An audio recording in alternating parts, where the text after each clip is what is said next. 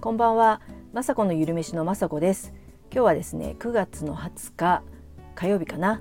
もう20日なんですね。もう9月あっという間ですね。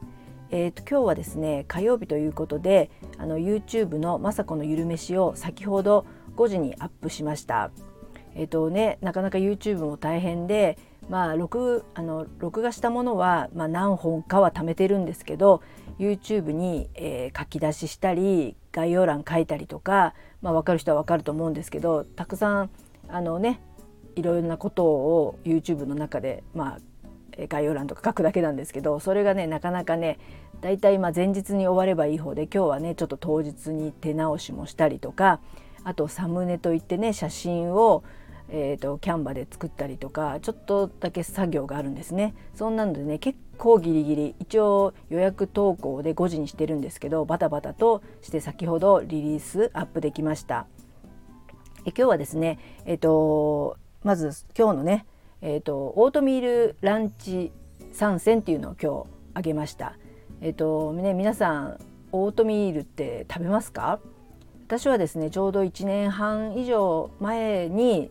まあ何で知ったのかもう忘れちゃいましたけど、えーとまあ、インスタとかで見たりとかテレビとかで見てオートミールっていうね穀類穀物があるってことを知って、まあ、当時ですねまあ皆さんもそうかもしれないんですけど、まあ、コロナ太りっていうかね私も家にいてたくさん食べてたのでちょっと若干ねあの太ってきたっていうのもあってダイエットにいいっていうのをね聞いたらもうやるしかないですよねアラフィフなんで。で私はそれでやっぱりこの米化って言って今日も YouTube でね米化の3選をあの作ってあげたんですけどあのこれぞうさんっていうあの人のレシピで、えっと、電子レンジでねチンするだけでオートミールにお水を入れてねで電子レンジでチンするとなんか米のようにあの水分を吸ってそこにねあの卵かけたりとか納豆かけたりして私はそれでも全然大好きで食べれるんですね。あとはそれであのおにぎり作ったりとかしてすごいねあのちっちゃめのねおにぎりなんですけどすごく食べるとね腹持ちが良くてあのねそれはもちもちのね白米のえー、おにぎりのがね美味しいには決まってるんですけどでもこれで置き換えられるのはありだなと思ってしばらくねオートミールも買ってよくね1食まあ1食かな置き換えて、えーと、食べてそしたらですねまあ1年ぐらいかけてですけどなかなかね50代ってほんと痩せれないんですよ。まあ、運動もしないっていうのもあるし、まあ、運動はね、まあ、嫌いでは嫌いではないんですけどえーとまあ、歩いたりとかねあのストレッチとか程度ですけどそういうのをしながら、まあ、1年間ぐらいで、まあ、3キロぐらいかな落ちたんですね。でもねそれはねやっぱりオートミール食べたおかげだと私は思っててオートミールはねすごく皆さんに推してます。でもねやっぱ友達とかに言ってもねやっぱオートミール苦手とかっていう人がいてやっぱね苦手な人は苦手なんとは思うんですけどやっぱりねすごいなんか私玄米を普段からずっと食べてて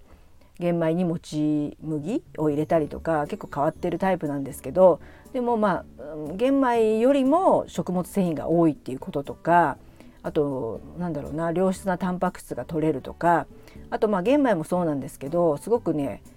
あの腹持ちがいいっていうのとあとその血糖値の上昇を上がりにくくなるちょっと難しい話ですけどだからなんかすぐこうまたお腹空かないというかなんか結構食べてるとじんわりじんわりこう血糖値が上がってくるのかそんなにねすぐ食べて白米ってね結構食べてなんかまたお腹お腹空いたなっていう感覚あとパンとかもそうですけど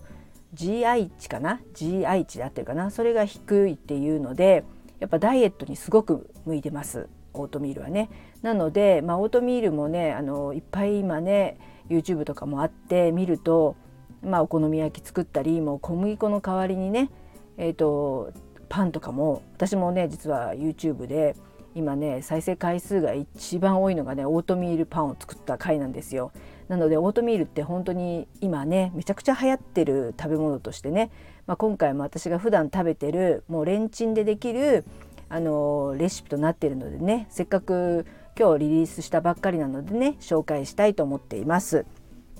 えまあ一つはね、まあ、オムライスともう一つは鮭とアボガドのアボガドのミルクリゾット。あとはねキムチビビンバっていうのを作って 3, あの3個ね作ってみました。全部ねもともと米化するのは同じでまあ、えーと、オートミール 30g って少ないんですけどそれに水 50cc を入れて電子レンジで 500W の1分チンしてそれをよくね箸でこう混ぜちゃうんですね。そうするともうそれだけで私はご飯として食べれるしまああのそまあ、今回はオムライスなので1つ目のオムライスは炒める作業がちょっとだけね手間はありますけどであとはまああのかさ増しでねあの豆腐入れるんですね。でその豆腐入れてねおにぎりにしたりとか私して食べてかさ増しにするとあのそれでも十分ねあの腹持ちもいいのでよく食べるんですけど今回はそれをあの豆腐も入れつつまあえー、コンソメとかねコンソメとか塩コショウして、まあ、ケチャップで炒めればもうね何て言うかな普通のご飯で納豆ご飯とか食べるよりもあのポロポロしてあのすごく美味しいです。で本当オートミールってまあ、チャーハンもそうですけど、まあ、もちろんオムライスもそうなんですですけどこうやってね炒めてしまうこうチャーハンとかはねほんとね、あのー、普通の白米よりべちゃっとしなくてねパラパラチャーハンみたいになって本当に合うんですよ。なのでねこれは一押しであのー、ねそれは野菜とか入れればいいんですけど一応これが主食であとなんかねサラダとかあの加えて食べれば本当にねお腹いっぱいになってでオムライスオムライスね食べたい食べたいと思ってもねなんかカロリーとか気にしちゃうようでしたらこのオートミールのねオムライスは本当おすすめです。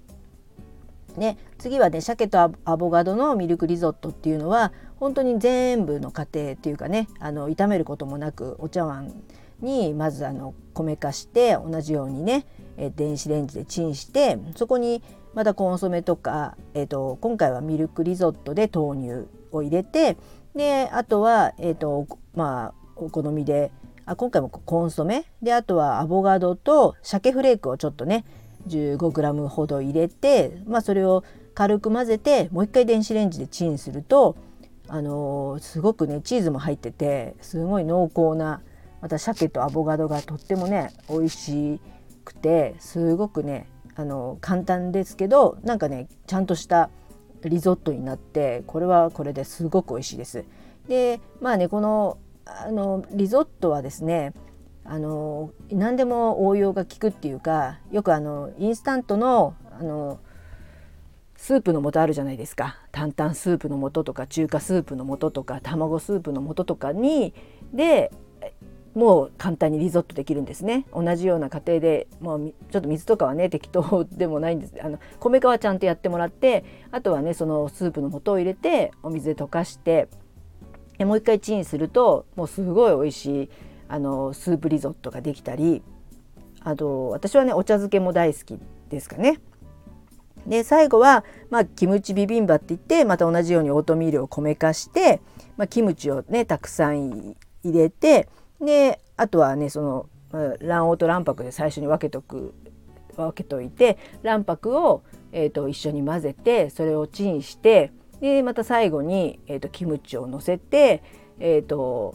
ね、あの分けてた卵黄を入れて焼肉のタレを混ぜるみたいなすごいもう簡単っていうかもうなんかこれ実験かなっていうぐらいなこれあのこれぞうさんっていう方のレシピなんですけど本当電子レンジ様々なレシピばっかでまあねまあ主婦っていうか私も3食作ったりとかして1食ぐらいねこうやって電子レンジで完了のご飯とかは助かりますよね本当昼とかね結構何にもない時があってもう何もない時なんて普段だったらご飯にキムチのせて納豆っていうご飯ね普通にそういうのばっかり食べてるね私にとってはちょっとねオートミールにしてみてでそうやってねあのおしゃれにリゾット作ったりとかオムライスをオートミールで作ったりしてね楽しめますしそれでねあの気が付いたらちょっと痩せてるなんていいじゃないですか。あの皆さんもね是非まあ、詳しい作り方とかは私のね今日あげた YouTube を見ていただけるとよくわかると思いますので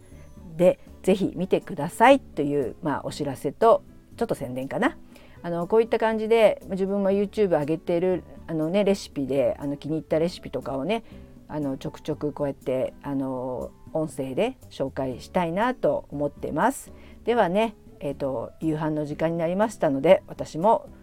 夕飯を食べたいと思います。では今日もね最後まで聞いていただきありがとうございました。